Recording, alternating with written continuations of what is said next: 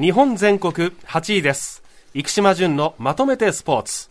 お話しいただくのは、スポーツジャーナリストの生島淳さんです。淳さんおはようございます。おはようございます。おはようございますはすみさん半袖ですけど寒くないですかいや、ちょっとね、間違えましたね。昨日暑かったですからね。昨日は暑かったんですけどね。そう。え今日、僕はちょっとベスト着てますけど、これでも寒いですーしからね。かも長袖ですもんねそうです。皆さはいん気をつけていただきたいなと思いますけども。難しいよ。えー今週は結はい構バスケットの、おバスケットウィークだったんですけども、ええ。ー W リーグのファイナルが、はい。月曜の第3戦までもつれたことで、はい。えー僕も見に行けることになりまして、ん。えーエネオス対トヨタ、はい。ダブルオーバータイムの熱戦になりまして、ダブルオーバータイム。えー二度延長にもつれ込みまして、はい。最終的にはエネオスが押し切ったんですけど、本当素晴らしい試合で、はい。えーもう来年オリンピックだし、また女子バスケ盛り上がっていくといいなというふうに思い、思うぐらい熱い試合でした。はい本当見事でしたね。で、あと NBA のプレーオフも始まりまして、ええーまあ、ひいきチームの動向が気になるところですけども、レイカーズに移籍した八村。ー、すごいえな。毎日記事になってます。そうです。えーっと、初戦が29点でチームも勝利。2戦目は20点で、はいまあチームは負けて今1勝1敗なんですけども、まあファーストラウンド1回戦は、あー7戦制で4戦、えー戦勝が上がるということなんですけども、えっとね、正直八村レギュラーシーズン今一つで、これまた移籍するかなとか思ってたんですけども、えプレーオフでこれだけ結果出すと、はい。まあ、とにかくアメリカは勝負どころで強いかどうかが問われますので、えー今本当に生き残りもかけてね、レイカーズ、うんそして八村自身も生き残りをかけてね、いいパフォーマンス見せてるなというふうに思います。はい。さあ、淳さんが今日取り上げるのはこちら。アメリカのメディアは大谷をどう評価する？はい、えっと、今日はあロイヤル戦で先発予定の大谷ですけど、はい。えーヤンキースに遠征してたので、はいえーニューヨークに遠征してたので、えーニューヨークタイムズ記事に載ってて、今ちょっとあの、スマホで写真をお見せしますけど、結構あの、いい、かっこいい感じの。いい。ダグアウトでトはいえーカメラの方たまたま向いたんですかね。えいい写真が載ってましたけども、えーアメリカでも未だに大谷というユニークなプレイヤーをはいどう歴史上位置づけるかということをはい模索してるなという記事でした。で、元メジャーリーガーのマーク・グビザというね、えーまあ解説者を語り部として、えー大谷のキャリアをとある選手と重ねていて、はい昔、ボー・ジャクソンという選手がいました。ボージャクソン。二刀流。お、何の二刀流？え、投手と打手打者？えー打者。外野手でオールスターにも選ばれてたんですけど、ロイヤルズで。はい。えーランニングバックでした。あ、あ、アメフトボールアメフトと野球の二刀流が存在してたんです。ええアメフトと野球の二刀流そう。ありありあと、まあ僕の世代だと、ディーオン・サンダースっていう人がいて、その人は、その人もアメフトと野球の二刀流で、はい。どっちだっけな？野球だかの試合が終わって、はい。ヘリコプターだかでなんかそのまま移動し、それ、体のメンテナンス的に大丈夫なんですか？今はもうコンディション、ピーキング。今、現在的な視点から言うと、はい。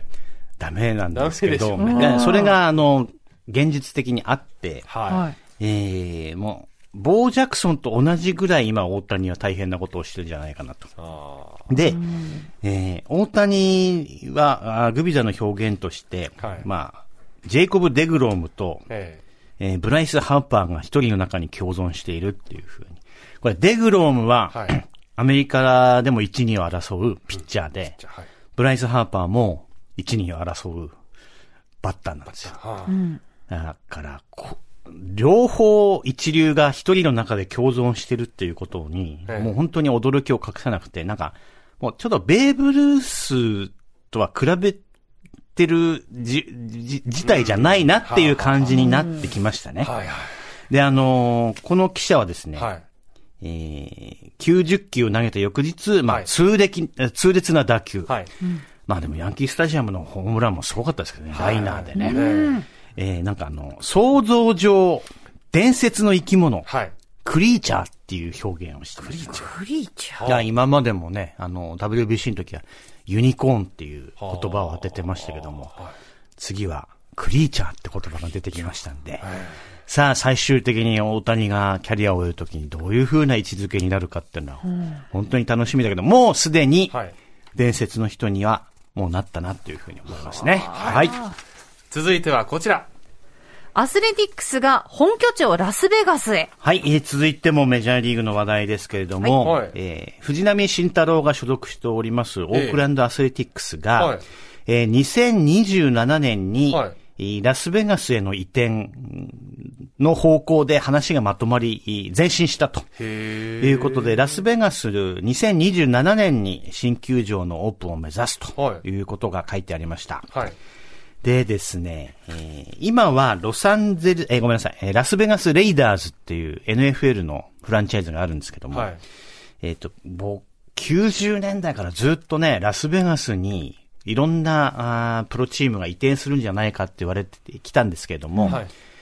えー出てはなくなり、出てはなくなりしてたんですよ。これなんでなんですか？おってもなんでだと思います？ラスベガスに、あの、二の足を踏んでたのは。カジノカジノ。があるから。っていうか、あと、立地的にやっぱ砂漠？砂地が多いから、とかそういう気候的なな話かな？なんでしょうあ、ね。でもね、カジノなんですよ。うわ、やった！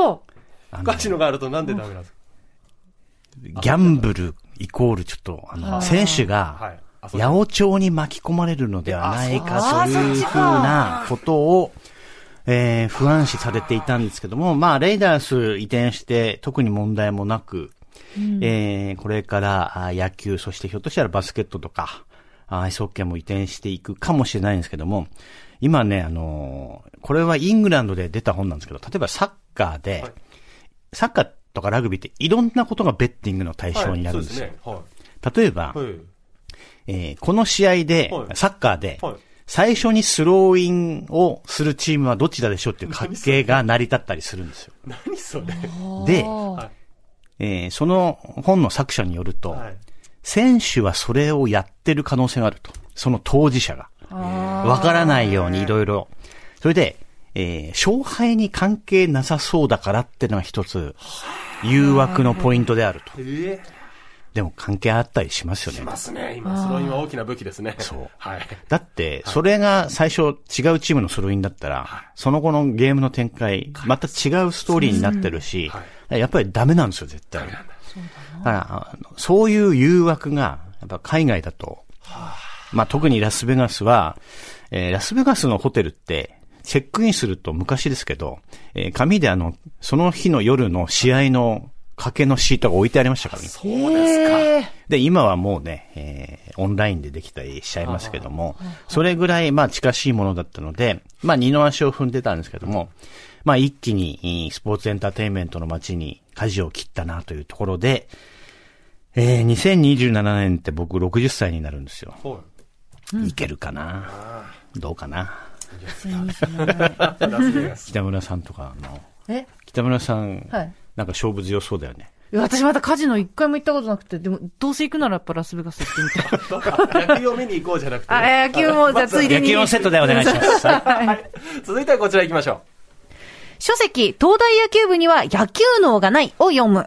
はい。えーっと、これの、本の内容としては、去年、えーの4年生だった東大野球部のはい。選手たちに、ええ。えー文芸春秋の編集者がインタビューをして、はい。どういうことを考えてプレーしていたかということなんですけども、はえー去年もね、えー1勝10、去年の秋のシーズン1勝10敗1分けで、は1勝は慶応に挙げたんですけども、えっ、と、まあ、ずーっと東京六大学野球の中では最下位が続いています。はいええで、僕も先週、えー、早稲田と東大の1回戦見に行きましたけども、落球するんですよね。落としちゃう。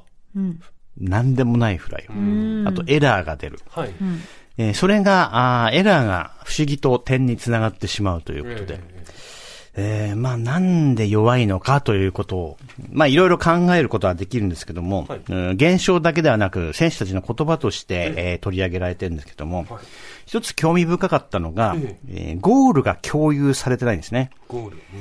東京大学って一度も東京六大学野球で優勝したことがないので、はい。優勝を掲げることは、ゴールとして、まあ、難しいわけですよ。うん。じゃあ、1勝なのか、はいそれとも2勝上げて勝ち点1、つまりそれは6位から脱却につながる可能性が高いんですけども、えー監督は教育機関の部活であるっていう考えだし、はい。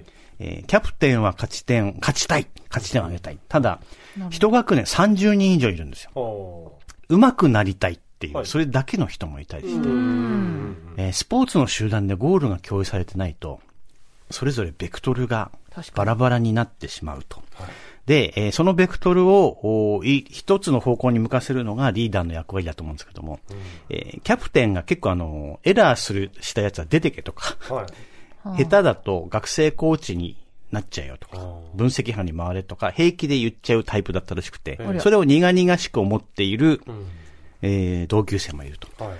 あ、これって本当に難しいっていうのは群像劇の中で浮かび上がってきて、なんか僕が、あの、皮肉だなと思ったのは、まあ、最高学府ですよ。そうですね。で、ベクトルの計算は得意だと思うんですよ。はい。はい。はい。でも人間のヒューマンスキル、ヒューえー人間の掛け合わせ、いろんなベクトルを一つの方向に向かわせれば、すごい集団の力が出ると思うのに、はい。そこのヒューマンスキルはん、劣ってるんですよね。はい。なるほど。この皮肉って、あ、面白いなと思って。